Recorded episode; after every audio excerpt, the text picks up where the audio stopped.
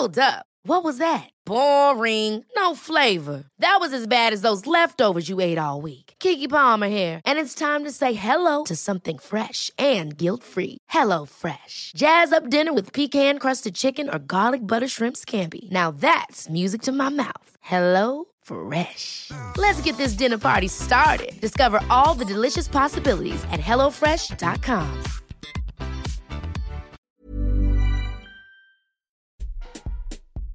En esta ocasión, te invito a conocer a unas de mis amigas podcasters, Diana Martínez, Jessica Nogués y Bianca Pescador.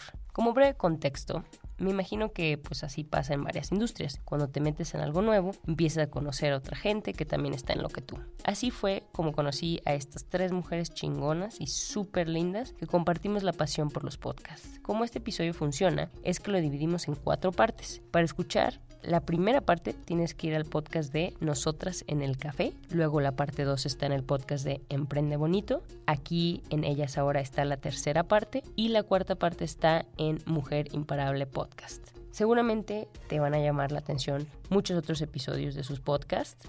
Así que te invito a escucharlos y a compartir con alguna amiga. Y aquí va. Concuerdo contigo, Bianca, y de hecho es algo liberador escucharte decir eso porque a mí también me pasa, o sea, siento que desde antes de los 30, desde los, no, más bien a partir de los 30, tengo 33, me empezó a pasar eso también, de que te empieza a comparar o dices, ay, tantos amigos ya tienen esto que dijiste, cuatro matrimonios, o no sé, entonces me gusta que escucharte, gracias por compartir, porque en eso se, me identifico y pues sí, ¿y qué, visión hay de mí? Pues eso, a lo mejor que soy súper, que soy como muy, sí soy muy alegre y muy así eh, ligera, así, pero, pero también soy bastante ansiosa, entonces, y desesperada.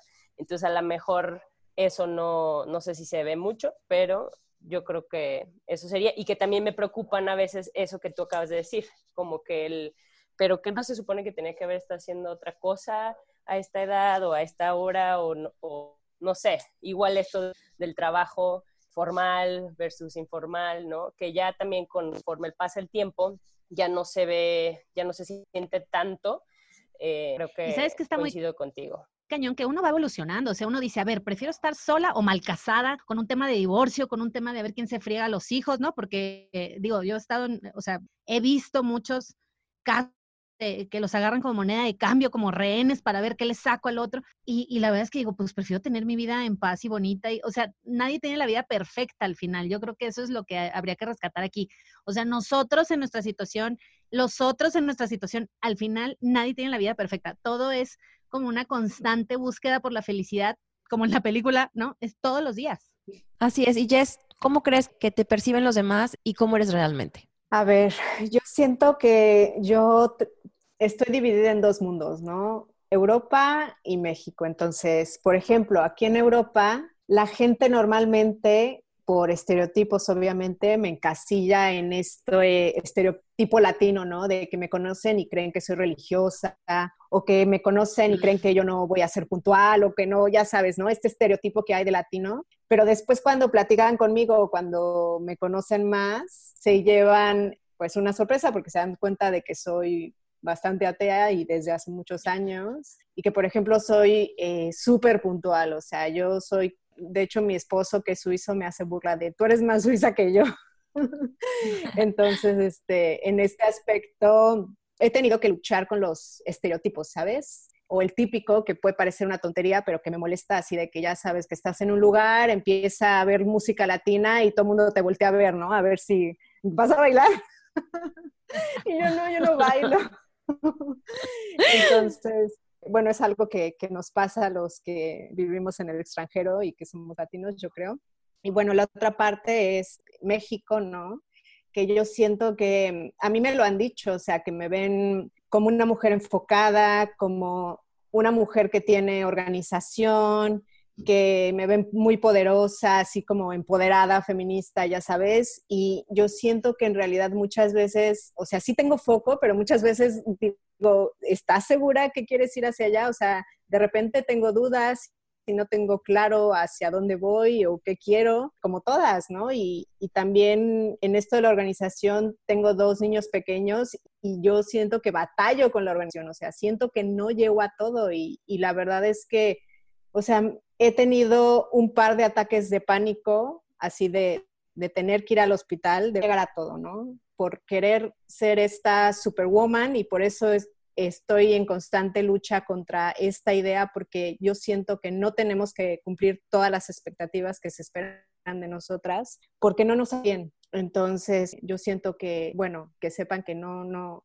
nadie, nadie somos superwoman, no tengo todo resuelto. Yo sé que también puede parecer que vivo en un país donde todo funciona, todo es perfecto y, y quizá que tengo así como la, ya la vida resuelta y planificada pero no, también hay desventajas de vivir en un país como, como Luxemburgo. Por ejemplo, ahorita está nevando, ¿no? Y, ya hay meses, llevo meses con frío y ya estoy harta del frío. Entonces, es como, no sé, cuando voy a México y yo escucho que la gente se, se queja del clima, digo, no, no tienen idea. O sea, tienen un clima maravilloso. No se quejen, por favor, del clima, porque de verdad, tener sol casi todos los días del año es un privilegio. Te doy la razón. En, bueno, en mi caso, yo creo que las personas piensan que soy súper extrovertida. Bueno, esa es, la, esa es la idea que yo creo que tienen. Y no, o por ejemplo, soy extrovertida, pero detrás de un micrófono o me pones un escenario y ahí sí me loco, pero en una reunión soy la que menos va a hablar y porque estoy escuchando y me da como un poquito penita ser el centro de atención.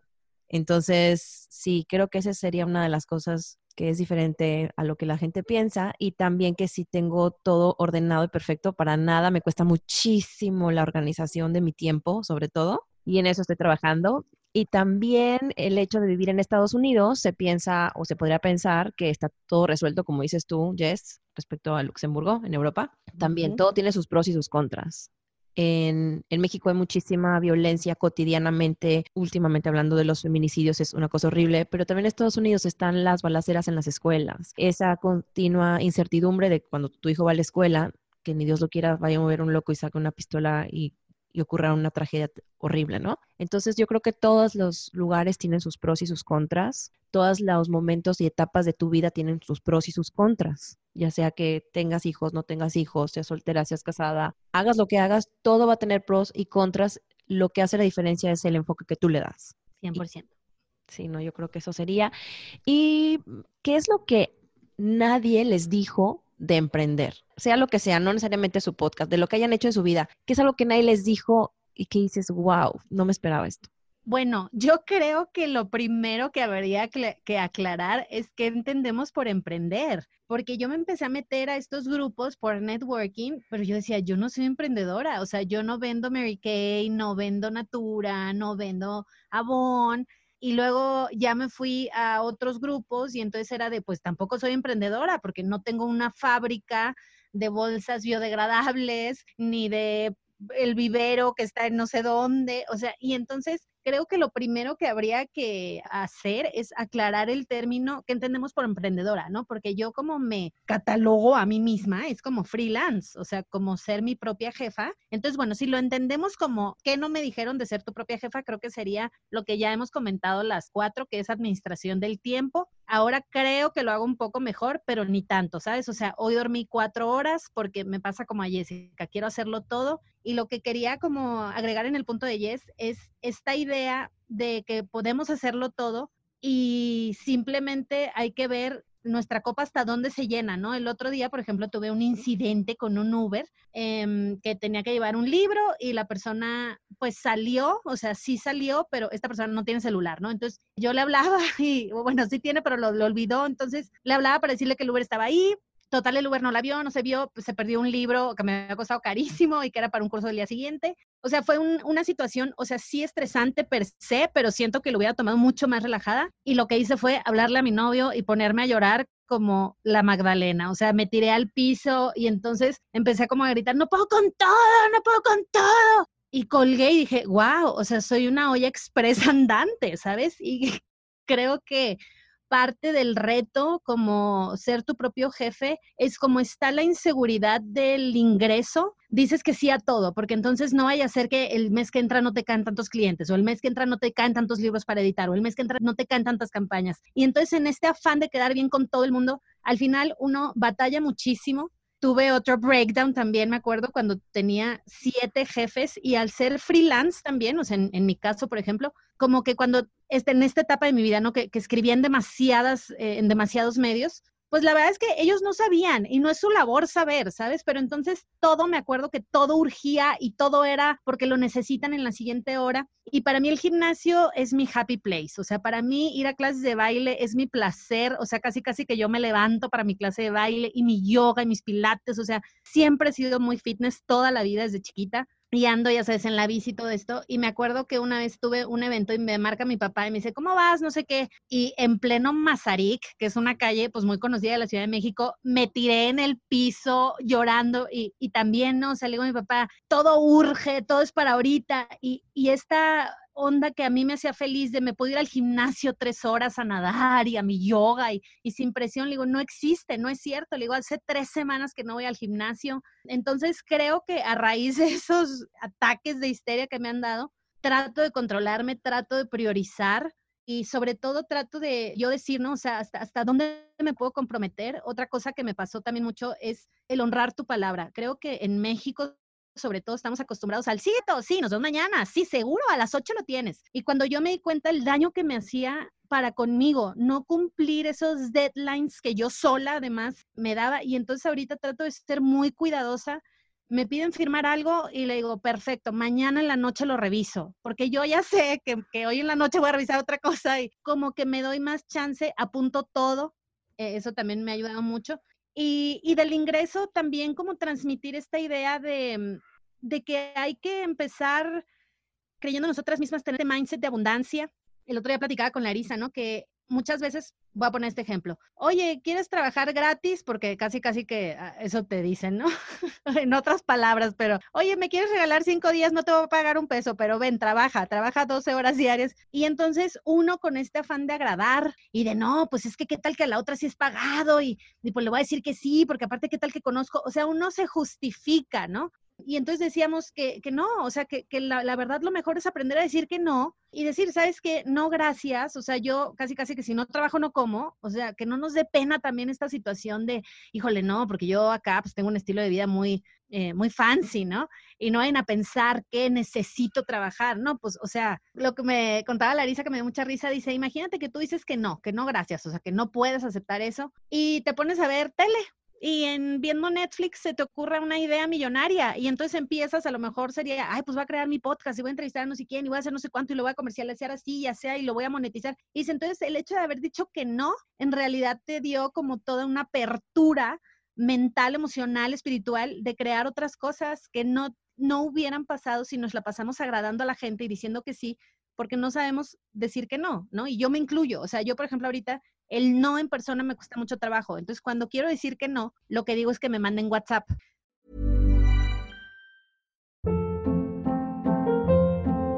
Hold up. What was that? Boring. No flavor. That was as bad as those leftovers you ate all week. Kiki Palmer here, and it's time to say hello to something fresh and guilt-free. Hello Fresh. Jazz up dinner with pecan-crusted chicken or garlic butter shrimp scampi. Now that's music to my mouth. Hello Fresh. Let's get this dinner party started. Discover all the delicious possibilities at hellofresh.com.